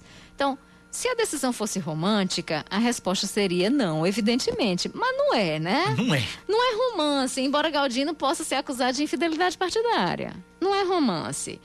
Por que infidelidade partidária? Existe um entendimento do Supremo, que nem é de agora, já é antiguinho, sobre essa questão mais precisamente do ministro Luiz Roberto Barroso. E ele diz o seguinte: olha, à luz da Constituição, quando se fala em eleição proporcional, e a gente está falando de eleição para deputado, eleição proporcional, mudar de partido depois de eleito é a negação da, soberan é a negação so da soberania popular. Então, isso é crime suficiente para perda de mandato. Né? Aí vem aquela história: o mandato é do partido, não é do candidato. Como é que vai ficar essa, essa, essa, essa questão? Então, se houver de fato separação, a gente já sabe que existe separação de corpos, né? Uhum. Mas se houver, a, se houver de fato a separação, aí ela vai ser litigiosa. Ela já está sendo, inclusive. Né? Agora... Né? Não é, não vai ser um caminho fácil. Agora, embora Adriano Galdino não esteja de fato, né? Como, como diz você, Regiane Negreiro, de fato, no Avante, mas ele já negocia e já articula pelo Avante. Ontem ele disse o seguinte, que o Avante nas eleições municipais em João Pessoa e Campina Grande, em Campina quem decide é ele. O posicionamento do Avante. E que vai apoiar o candidato do governador João Azevedo em Campina Grande. Em João Pessoa quem define é Felipe Leitão. É, mas aí, de fato, a, a história de, de, de, de, papel passado, como diz o nome, né? Como, de, como, como, de, como manda a história de papel passado, depende sim da solução desse conflito com o PSB. Porque é. ele, ele, ele é como se ele estivesse cometendo bigamia. Ele está com dois ao mesmo tempo. Não dá, né? Tem que decidir qual é o parceiro que quer. Fala em bigamia, recebi uma informação, o ouvinte aqui manda mensagem, pede para não dizer nem o número do telefone dele, mas ele diz, Cacá, o, o, o, o fala em bigamia, quem está tomando conta, quem, quem vai ficar tomando conta do Avante é a esposa de Adriano Galdino, que é, é candidata a prefeita de Pocinhos. Que é, é pré-candidata a prefeita em Pocinhos. É, é, ali é o território de, de, de é. Galdino. Pocinhos fica ali pertinho de Campina, fica é. do lado de Puxinanã. Puxinanã, que é a terra de minha mãe. Isso. Enfim, é. É moído, é moído, é moído. Vamos acompanhar, vamos acompanhar, vamos acompanhar. 10 da manhã, 26 minutos. Vamos para intervalo rapidinho? A gente volta. Agora, assim, é, é, é ah. só, só para deixar muito claro, porque assim, o Avante é uma aposta muito localizada. É. Então, se ele tem qualquer interesse nacional, é um. É um. Né, de, de, de repente conseguir aí é, depois, em 22, tentar outra coisa. É porque, na verdade, era o, era o projeto. Aí é mais, é mais complicado. É porque, na verdade, era o, esse era o projeto de Genival Matias. É. E o aí... projeto de Genival Matias era fortalecer o Avante na Paraíba para dar uma sustentação para que Genival disputasse uma cadeira de deputado federal. É, o Avante com a partida força, de Genival, né? com a partida de Genival Matias, o sucessor de Genival no Avante se torna Adriano Galdino, talvez esse, esse passe a ser o projeto de Galdino. Resta saber se dá tempo para 22. É, e aí essa história de, de da, da, da, candidatura das, da mulher de Galdino, aí você, quando você vai pro Avante, aí você, obviamente, é. você, opa, faz sentido. Faz e, todo sentido, né? É um, é um projeto mais local. E há um histórico também de ex-presidentes da Assembleia se tornarem posteriormente deputados federais. Pelo menos os mais recentes, eu diria o saudoso Rômulo Gouveia, que foi presidente da Assembleia se tornou deputado federal e agora Gervásio que foi presidente da Assembleia, se tornou Olha, deputado federal. Existe um histórico também. É, eu, eu, acho que, que, que, a aposta no Avante ela é muito local. E aí faz todo sentido essa ligação com a mulher de Galdino e a disputa pela prefeitura de Pocinhos. Né, faz todo sentido. E aí eu não vejo agora, a preço de hoje, de repente, essa aposta no Avante vislumbrando um projeto muito maior fora do berço paraibano. Mas, enfim, é uma construção. A gente não sabe como é que vai acontecer, qual vai ser o crescimento do Avante agora em, em 2020. As apostas são de fato 2022. A ideia do Avante e de outros partidos menores também é de é, eleger bastante vereadores, procurar solidificar isso. Inclusive o Democratas, inclusive o Efraim Filho falou com a gente sobre isso ontem. A gente quer eleger, a gente tem 63 candidatos a prefeito, mas a gente tem um monte de gente, o que a gente quer é eleger vereador também. Então, essa talvez seja a proposta, é, é, fortalecimento já pensando nessa questão municipal, diretório municipal. E ele, como presidente de partido, aí é, é, o, o, o, o negócio ainda vai mais além, porque aí ele vai ter dinheiro na mão, ele vai poder negociar muita coisa, porque a presença do partido. O que, que tu tá rindo? A presença do partido traz isso, traz isso, né? A reboque. Não é. Não, não, não, existe uma questão. Uh, uh, eu vou falar comercial, mas não era nem esse o termo que eu queria. Mas existe uma questão muito maior por trás de quem está na presença do partido que é a articulação de crescimento de diretório. E aí, se você cresce vários diretórios, se você consegue é, fazer com, com, que seus tentáculos municipais eles comecem a crescer, aí sim você está preparando cama para 2022. Talvez seja essa a ideia, não sei. Rejane, são 10h29, vamos para o intervalo que eu tenho três motivos para isso. Primeiro, o tempo esgotou. Segundo, o Samara Gonçalves já me avisa para ir para o intervalo. E o terceiro, e não menos importante, temos Tarcísio Timóteo há 15 minutos esperando para falar com você. e ele está no ansia. E você sabe que Tarcísio Timóteo é ansioso e você, a gente está matando a ansiedade de Tatá. Então a gente vai para o intervalo, daqui a pouco a eu, gente Eu vim volta. com essa máscara azulzinha em homenagem a ele, que tem ó, tá, até, tá de óculos azul. Tá, tá tudo azul hoje? Tira tá. calça, tem, tem outras coisas azuis? Tem outras coisas azuis. Tem outras coisas azuis também que o rádio não mostra. 10 e meia, intervalo, a gente volta já.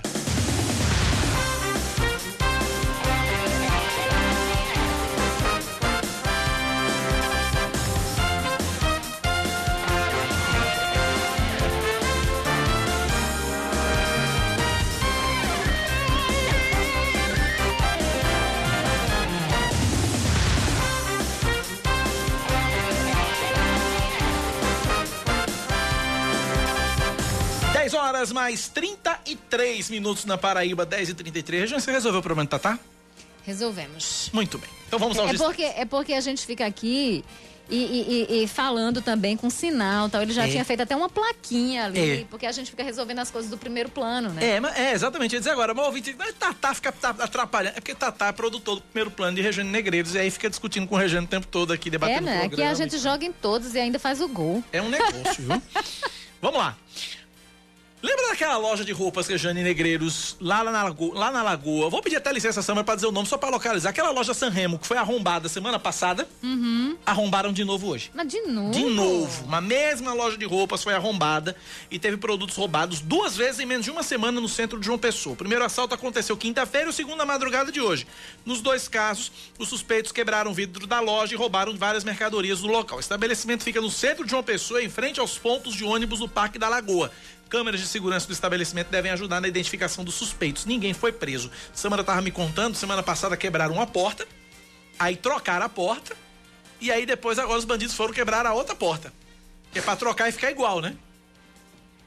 É, pensou que o mesmo raio não ia cair, né? Que, que, que, dois raios não iriam cair no mesmo lugar, caiu. É, em portas diferentes, mas caiu. É, é, é tá, tá complicado. Tá né? difícil. Vamos lá. Olha, dois felinos, é, gatos do mato, né? Foram resgatados pelo Batalhão da Polícia Ambiental lá no Conde, litoral sul da Paraíba. Espécie classificada pela União Internacional para a Conservação da Natureza como vulnerável e pelo IBAMA como ameaçada de extinção. Os felinos estavam circulando na cidade, uma pessoa viu, avisou a Polícia Ambiental, sendo realizado o resgate. Os animais foram levados para o centro de triagem de animais silvestres em Cabedelo. Você tem a foto aí? Não, não tenho. O Conselho Superior do Instituto Federal da Paraíba autoriza a realização de atividades não presenciais. De acordo com o reitor do IFPB, de Cássio Lopes, a instituição não vai aprovar o retorno das atividades presenciais enquanto não houver segurança para alunos, professores e servidores. A entidade está há mais de 160 dias com as, com as atividades acadêmicas suspensas. Mais 28 venezuelanos são acolhidos na Casa do Migrante, lá no Conde, Litoral Sul. O grupo veio de Roraima graças a uma parceria com a Pastoral do Migrante do, no Nordeste e com a Caritas lá na Suíça. Todos os refugiados foram testados antes de viajar, nenhum deles está infectado com coronavírus. Eles vão ser testados novamente pela Secretaria de Saúde do Conde para que depois sejam liberados para cursos de capacitação e para procurar emprego. Mais um destaque para você. O Ministério da Saúde registra 921 mortes por coronavírus em 24 horas no Brasil. De acordo com a pasta, o número foi menor ontem porque a Secretaria de Saúde de São Paulo não conseguiu atualizar os dados no painel nacional. Ao todo, são 88.539 vítimas desde o início da pandemia. Em relação aos casos, a pasta contabilizou 40.816 novas infecções. Com isso, o país tem agora 2 milhões 483 mil diagnósticos. De acordo com o governo federal, mais de 1 milhão 720 mil pessoas já se recuperaram da doença. Futebol Rejane. Olha, Botafogo e 13, Souza e Campinense fazem as semifinais do Campeonato Paraibano. Os jogos estão marcados para depois de amanhã, para terça-feira da semana que vem. Ontem, pela décima e última rodada da fase de grupos da competição, o São Paulo Cristal goleou o Esporte Lagoa Seca por 5 a 0. O Botafogo venceu o CSP por 1 a 0. O 13 derrotou o Campinense por 1 a 0. Souza e Atlético empataram em 1 a 1 e o Nacional de Patos venceu a Perilima por 1 a 0. Esporte Lagoa Seca e CSP estão rebaixados para a segunda divisão no ano que vem. 10 e 36 na Paraíba.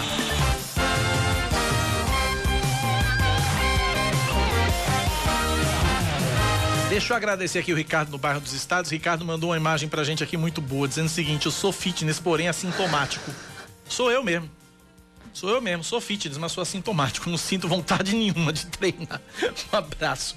Olha, 10h37 na Paraíba, 10 da manhã, 37 minutos. Vamos falar sobre a flexibilização, essa nova etapa, bares, restaurantes e academias que estavam com serviços paralisados reabriram na última segunda-feira. Os empresários avaliam a movimentação positiva. Oscar Neto.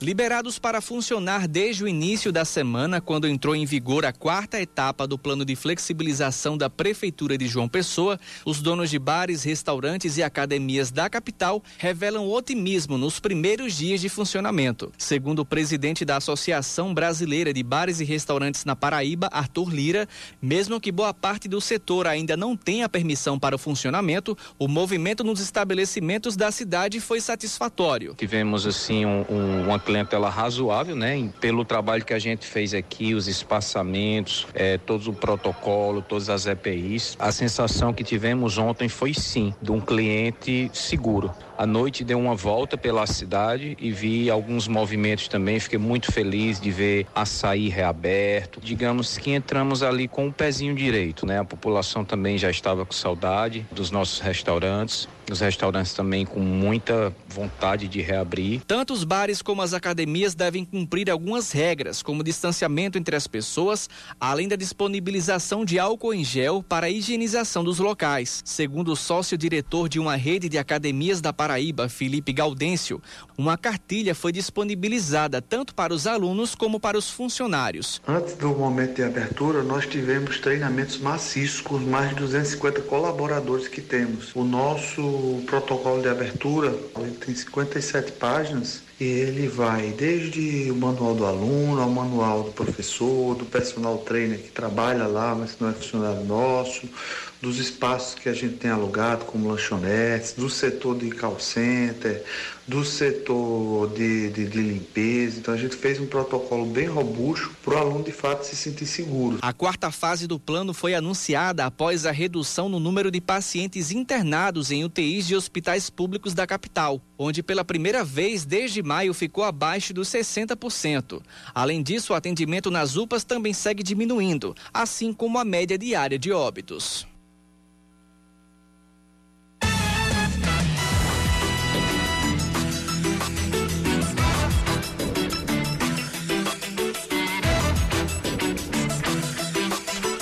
E 39 apesar da reabertura de alguns setores da economia, as pessoas não podem esquecer que a pandemia não acabou. O coronavírus continua ativo e contaminando muita gente.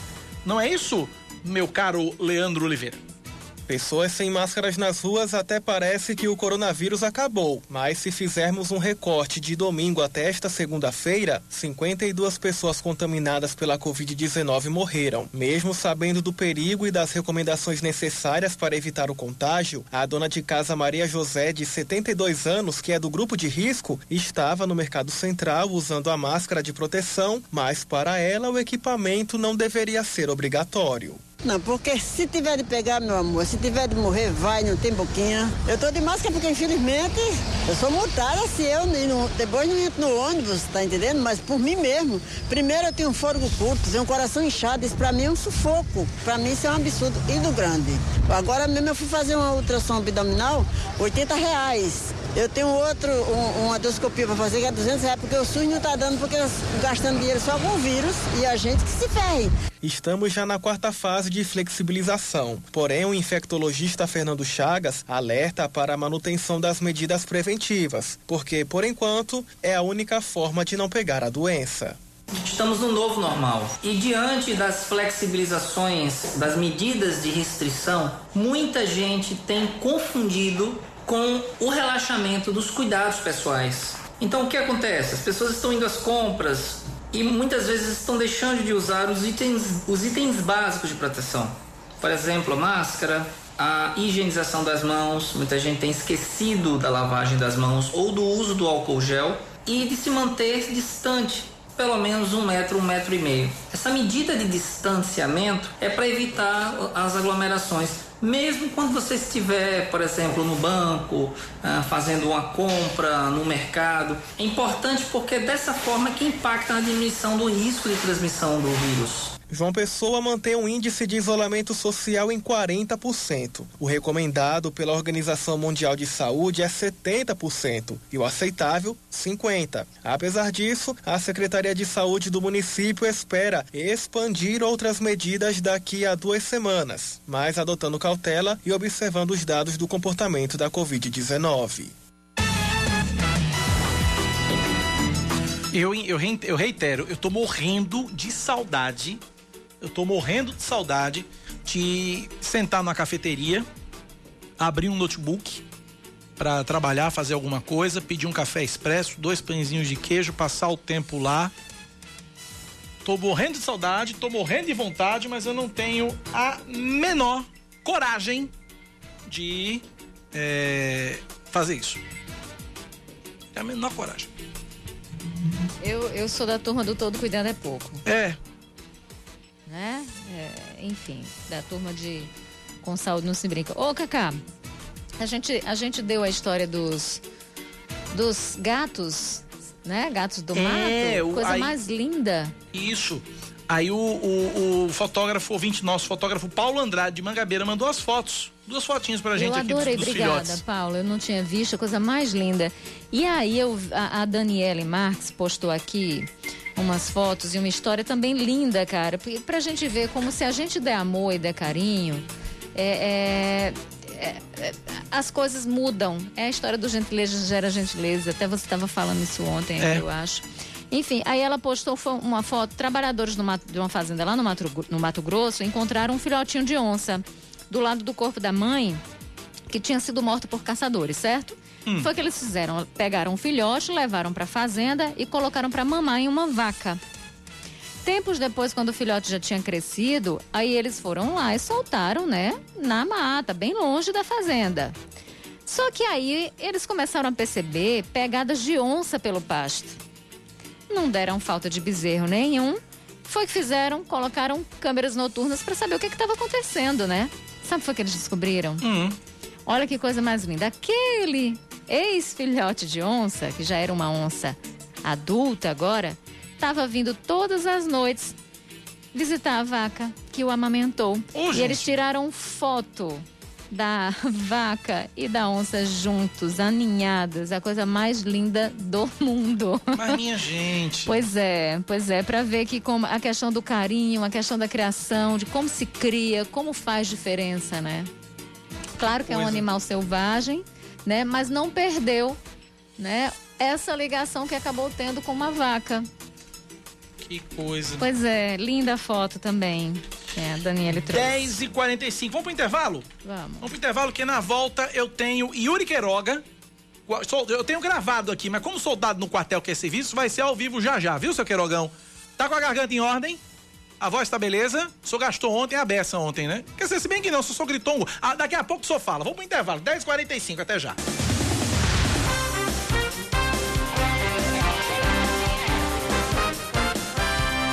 Dez e 46 na Paraíba, mais destaques aqui, ó. O presidente do Supremo Tribunal Federal, ministro Dias Toffoli, negou na noite de ontem mais um pedido do prefeito afastado de Patos, de Naldinho Vanderlei, do PSDB, de retorno ao cargo. A defesa do político queria que a liminar e as medidas cautelares contra ele fossem suspensas.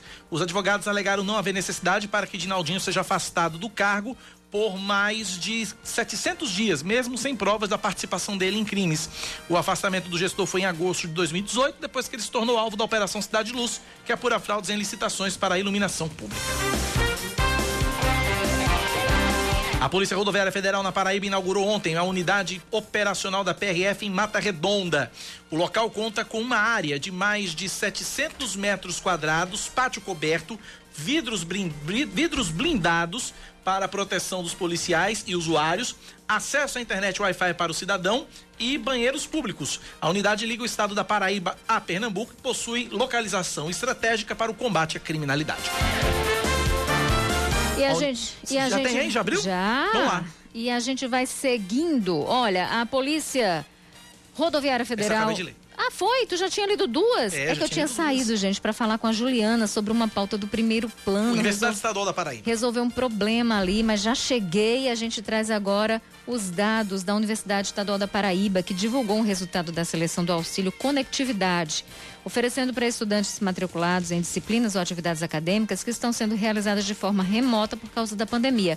O auxílio está sendo disponibilizado nas modalidades acesso à internet em caráter emergencial, que disponibiliza bolsa mensal no valor de 100 reais para aquisição do serviço de internet, né, para pagamento da internet móvel, enquanto durarem aí as atividades regulamentadas. E também uma aquisição de equipamentos, que concede uma bolsa de cota única no valor de mil reais para a compra de um computador ou de um celular, um é, um equipamento.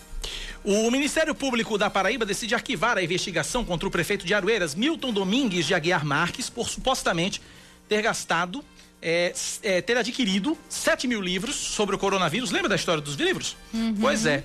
E sobre o coronavírus, no valor total de 279.300 reais. O procedimento foi aberto no dia 15 de abril e investigava se o prefeito teria cometido improbidade administrativa para ao realizar a aquisição por inexigibilidade de licitação. A decisão informa que as únicas contratações do município de Aroeiras com recursos ordinários, mediante processo de dispensa ou inexigibilidade de licitação em 2020, foram relacionadas aos serviços de contabilidade e de show artístico. São leiloados hoje 15 diamantes e 5 barras de ouro, uau, avaliados em quase 4 milhões de reais que pertencem ao ex-governador do Rio, Sérgio Cabral. O lance inicial varia de 50 mil, 52.600, né? Até 246 mil reais, isso de acordo com a peça.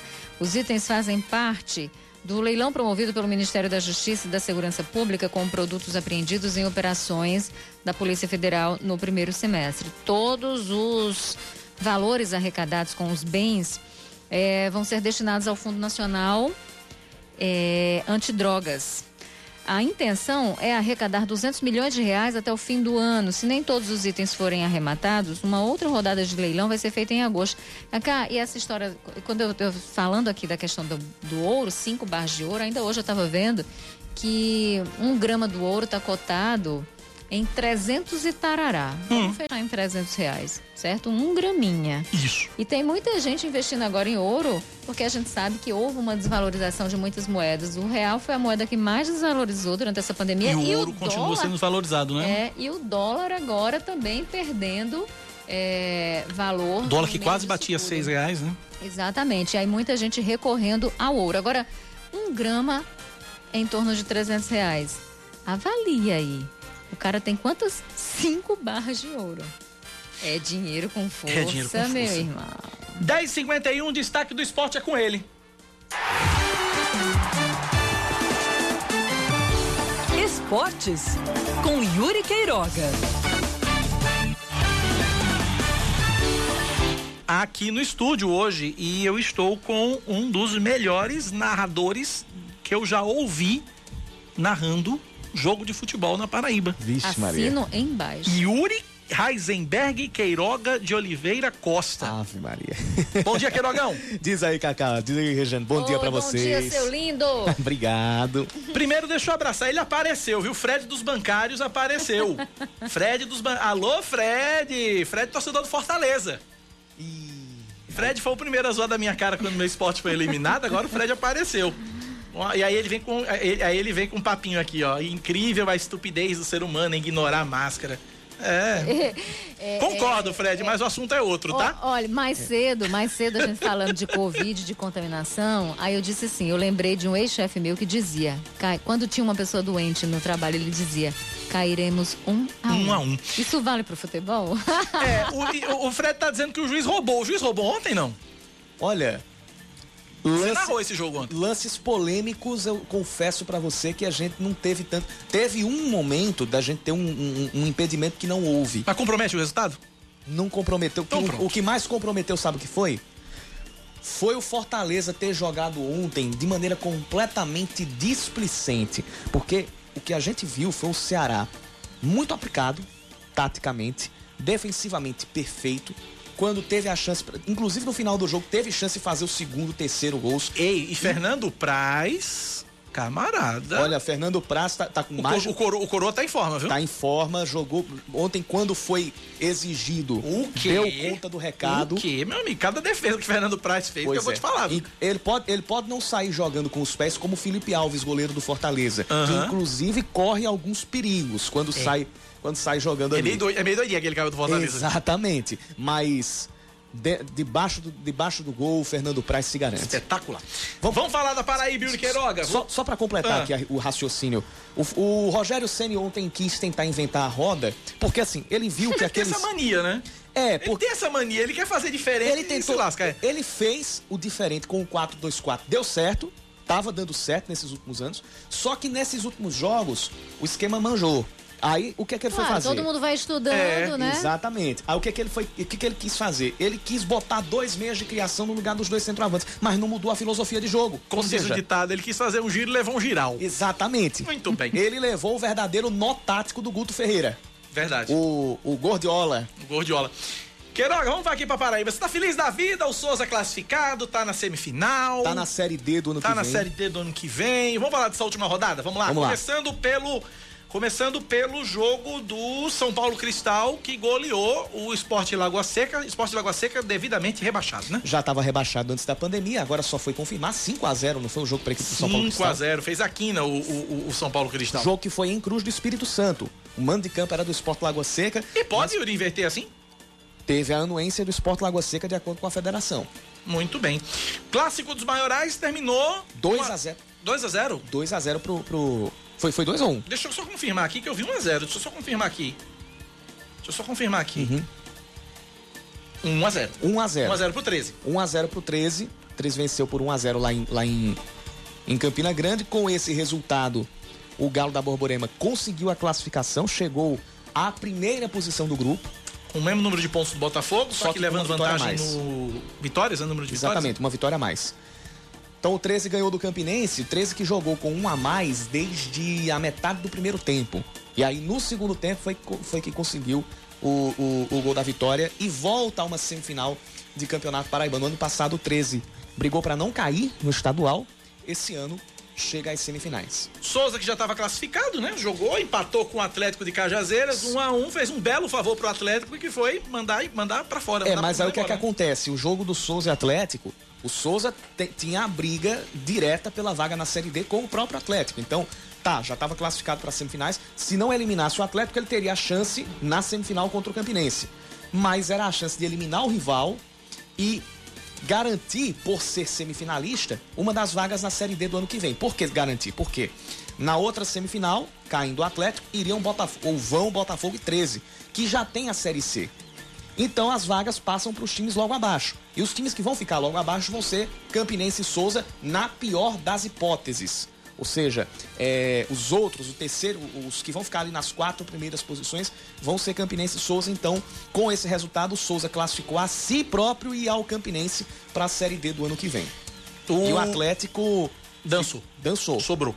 No Presidente Vargas, em Campina Grande, a Peri Lima perdeu para o Nacional de Patos, 1 a 0 Com esse resultado, o Nacional de Patos se mantém na primeira divisão. O Nacional escapou do rebaixamento nas últimas. E empurrou o a. CSP, que foi derrotado pelo Botafogo por 1 a 0 que fez um jogo ontem que eu diria que, que foi o melhor jogo do CSP no ano todo, melhor até do que a vitória em cima do 13, Uhum. por 2 a 0 antes da pandemia, mas é, CSP partiu para cima do Botafogo, ofendeu o Botafogo, mas não conseguiu buscar o empate e o Botafogo que nem aluno, a gente chama aquele aluno cobra, Passou se arrastando. Se arrastando. Eu sei, que, literalmente. eu sei bem o que é isso. Passou se arrastando para semifinais. Eu sei bem o que é isso. Nas semifinais, então, ficou assim o cruzamento: Botafogo e 13. Jogo sexta-feira no Almeidão. Assim como na sexta-feira, no Marizão, teremos Souza e Campinense. É, hoje, e aí. a, hoje a gente vai ter a definição exata das datas da ida e também da volta. É, porque tem um problema na volta, porque tem um problema na volta, porque tem 13 Botafogo em Campina Grande, Campinense e Souza em Campina Grande, os dois jogos no dia 4. Vai ter que resolver isso aí. Pode ser dia 4, po- as datas ainda vão ser definidas, porque também tem o negócio da Série C do Brasileirão, porque no, no outro final de semana, Botafogo e 13 estreiam Agora temos, um, agora temos um. Tem, uma, tem um- uma, uma questão aí que eu acho que não, não imp- não impede dos dois jogos acontecerem em Campina Grande, um no PV e o outro no, no, Pode ser no, um- no Amigão, porque ser- não tem público, né? Não, Então- pode- não, mas pode ser um num dia e outro no outro. Aham. Você pode fazer um. Pode fazer, né? O jogo no Amigão pode fazer um num dia, outro no outro. Você não tem a presença do público. É. E mesmo que tivesse, é, dá o tempo necessário para você necessário. fazer o esquema de segurança. Nesse, o esquema de segurança e de logística também. Mas hoje à tarde, a gente vai ter uma reunião na Federação Paraibana para definir datas e horários. É, o, o único que está definido mesmo é Botafogo e 13, que vai ser na sexta-feira, às nove e meia da noite. Aí a gente vai ter a definição é, de quando vai ser Souza e Campinense e também os jogos da volta e de quando vão ser as datas da grande final, porque é, tem também que dialogar com a Série C do Brasileirão, que começa já no dia 9 de agosto. Botafogo enfrenta o Ferroviário. Dia dos Pais. Dia dos Pais, Botafogo enfrenta o Ferrovi- Ferroviário lá em Fortaleza e o 13 joga em casa, acho que é contra o Imperatriz. E somente um minutinho pra gente aproveitar aqui esse, esse, esse último minutinho. Operação Cartola Feelings, né? Porque o Gaeco vai investigar. Vai investigar, tem um site de apostas que é, cancelou a- todas as apostas da rodada de ontem do Campeonato Paraibano por suspeita, de, manipulação. de resultado e que não vão ser colocados mais jogos do Campeonato Paraibano disponibilizados para apostas. Não é a primeira vez Não que é a gente primeira tem o Campeonato. Paraibano é, em meio a denúncias de manipulação de, resultado, de resultados ligados a casas de apostas. E manipulação de resultados também foi o pivô da Operação Cartola. Pois é. E sabe o que acontece? Aí, aí, aí fica um Rapidinho, recado. tá acabando já. Tá acabando já. Sabe o que acontece? Nesse caso, o Campeonato Paraibano fica com muito mais dificuldade de arranjar patrocínios. É, tira toda e- a credibilidade. E, e- e de transmissão também, porque quem é que vai querer associar o nome a um campeonato que está em meio sempre Sem dúvida. a esse tipo de denúncia? Aí fica difícil pra gente, inclusive, vender o nome do futebol da Paraíba. Tchau, Queirogão. Tchau, Rejane. Vem aí o Band Tchau, News beijo. Station com Eduardo Barão e Carla Bigato no Noticiário Nacional, os Caneto no local. Volta amanhã cedinho, Rejane às 9h20. Valeu, Rejane. Beijo. 1h20 tem primeiro plano, né? Yes. Muito bem, TV Band Manaíra. Tchau, gente. Abraço pra todo mundo. Tchau, tchau. Você ouviu Band News Manaíra, primeira edição.